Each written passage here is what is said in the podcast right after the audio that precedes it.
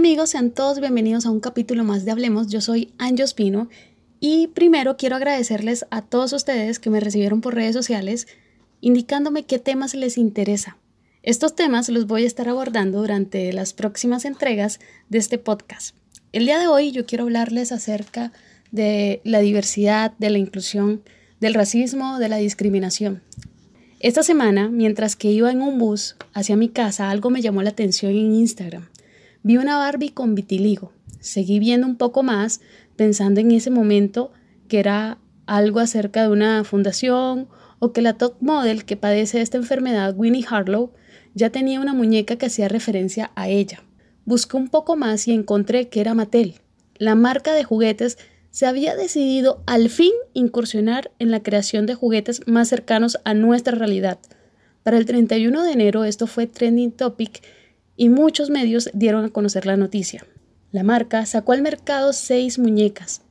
Una tiene silla de ruedas, otra es calva, una es trans, otra tiene vitiligo y así hay mayor oferta para que niños y niñas se sientan más identificados. Pero también pensé en nuestra generación y en las anteriores. Y como si desde pequeño se trabaja la inclusión, esto no sería una novedad, y así por lo menos hubiese menos discriminación. Lamentablemente los hubiera y los hubieses no tienen cabida en la vida real.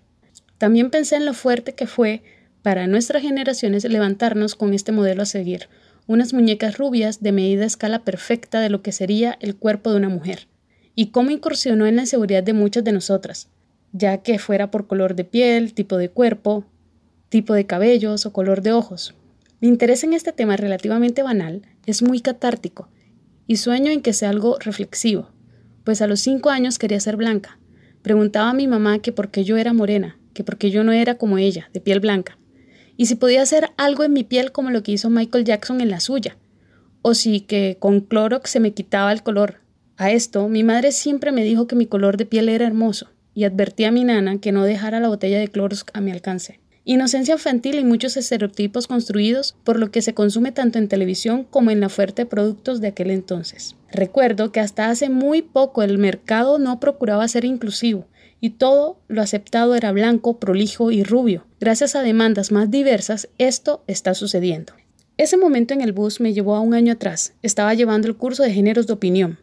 Y fue el hecho de que a finales del 2018 una empresa hizo zapatillas de ballet color beige lo que me puso a pensar en cuánto tiempo nos cuesta a los seres humanos aceptar nuestra sociedad, nuestra realidad, porque esta siempre ha sido un tabú.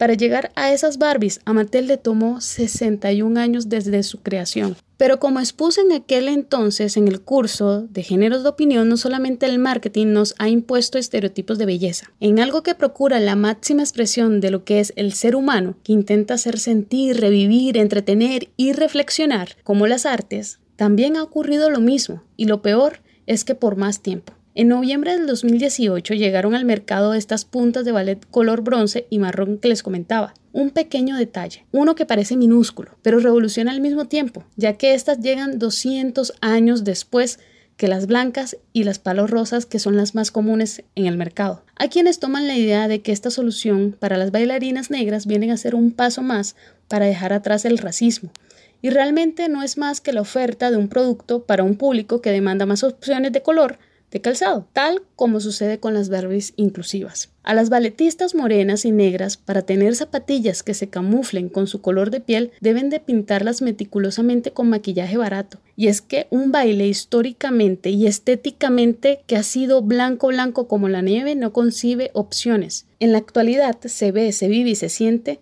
en muchas circunstancias un racismo maquillado, uno políticamente correcto, preconcebido, prejuicioso, pero que no tiene trajes de luces para mostrarse. Este se disfraza de cotidianidad, belleza y estética. En pleno siglo XXI, el racismo persiste y el ser testigos de parte de los resultados de las luchas por la igualdad de Martin Luther King siguen descolocando a más de uno. La incursión del color oscuro en las artes no es esperado. Esto sucedió con Marie Benoist, una artista plástica a finales del siglo XVIII y comienzos del siglo XIX, ella pintó Retrato de una negra, sin más. Ese fue el nombre de la obra. Esa negra al parecer no tenía identidad. En la totalidad de sus obras se destacan los retratos de mujeres, todas ellas con nombres, apellidos y blancas. Hasta hace poco los negros, las personas con discapacidad, nosotras las mujeres y las personas del colectivo LGTBIQ tenían limitadas oportunidades para destacar sin menor derecho a elección. Ya lo decía Abelín de Historias Cruzadas. Mi mamá fue sirvienta, mi abuela fue esclava doméstica, esclava doméstica. Y si no han visto esta película, por favor no esperen más tiempo para verla. En inglés se llama The Help. Los tiempos han cambiado y no vivimos en extremos. Pareciera que atrás quedó el apartheid y que la muerte de líderes como Vico son honradas porque aparentemente se ha erradicado el racismo y la discriminación. Lo cierto es que con toda nuestra tolerancia, mente abierta, buena vibra del siglo XXI y respeto, sigue existiendo un sesgo racista en nuestro día a día. En una peluquería escuché a una señora decir, ay, es que es una pareja dispareja. Ella es una artistucha una corriente de Los Ángeles. Esa nariz operada y las patillas horribles. Es fea. Se tuvo que arreglar muchísimo con el bisturí. La muy respetable señora se refería a la actriz Meghan Markle. La respetable señora, desde su excelente educación, blanquitud y buen gusto, se dio su licencia para no ser políticamente correcta. Ella hizo lo que muchos no hacen. Muchos que piensan lo mismo que ella y no externan su criterio. Lo peor para mí fue que desde mis características físicas callé. Soy morena, mi cabello es naturalmente ondulado rebelde. Mi amada nariz no es lo que dicta la estética como perfección, y aún así callé. Ese día entré en las profundidades de la espiral del silencio. Sentí que no podía externar lo que pensaba y lo que soy. Este sesgo racista no discrimina la edad, como dictaría el prejuicio de muchos. No se necesita una edad específica para tener un pensamiento tan retrógrado quedó totalmente expuesto en 2018 y parte del 2019 que no todos los millennials comprenden en su totalidad el tema de la igualdad. En agosto de 2018, ante la falsa noticia de que Disney contrataría a Zendaya para protagonizar la versión live action de La Sirenita, todos quedaron en shock. Nadie esperaba que una joven con raíces negras le diera la vida a Ariel, que es una sirena pelirroja y con rasgos caucásicos, si bien no todos reaccionaron de manera negativa, un bajo porcentaje no aprobaba la supuesta decisión. Todo por los rasgos y el color de piel del artista, desmeritando lo completa que es esta chica, quien canta, baila y actúa. Y es que el público no espera que un afrodescendiente se destaque al igual que un blanco en las artes. Afortunadamente el talento llega sin importar el color de piel del ser humano que lo posee.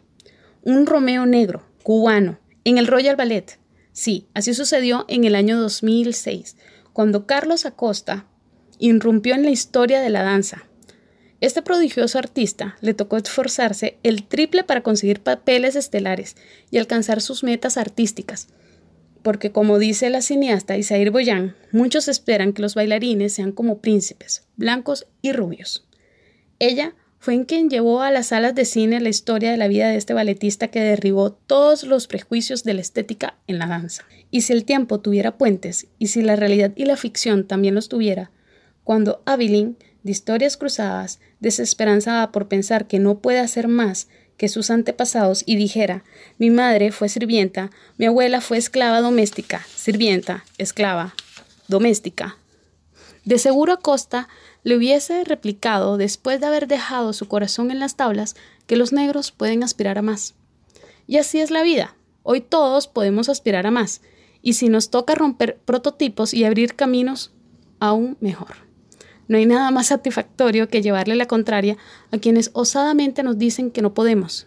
A mí me dijeron que por mi nacionalidad, color de piel y cuerpo era mejor que no estudiara periodismo, que cachetonas en televisión mejor no. Y pues pasaron cuatro años de ese incidente y la cachetona incursionó en la televisión nacional haciendo prácticas profesionales. Aunque fue poco tiempo, créanme, se siente bien dar cachetadas con guante blanco. Yo solo deseo en serio que normalicemos más la diversidad de culturas, de cuerpos, de ideas, que nos aceptemos y que empaticemos más. Yo solamente espero que al conversar de estos temas, pues generemos un poquito de cambio en nuestra sociedad y nos aceptemos tal cual somos.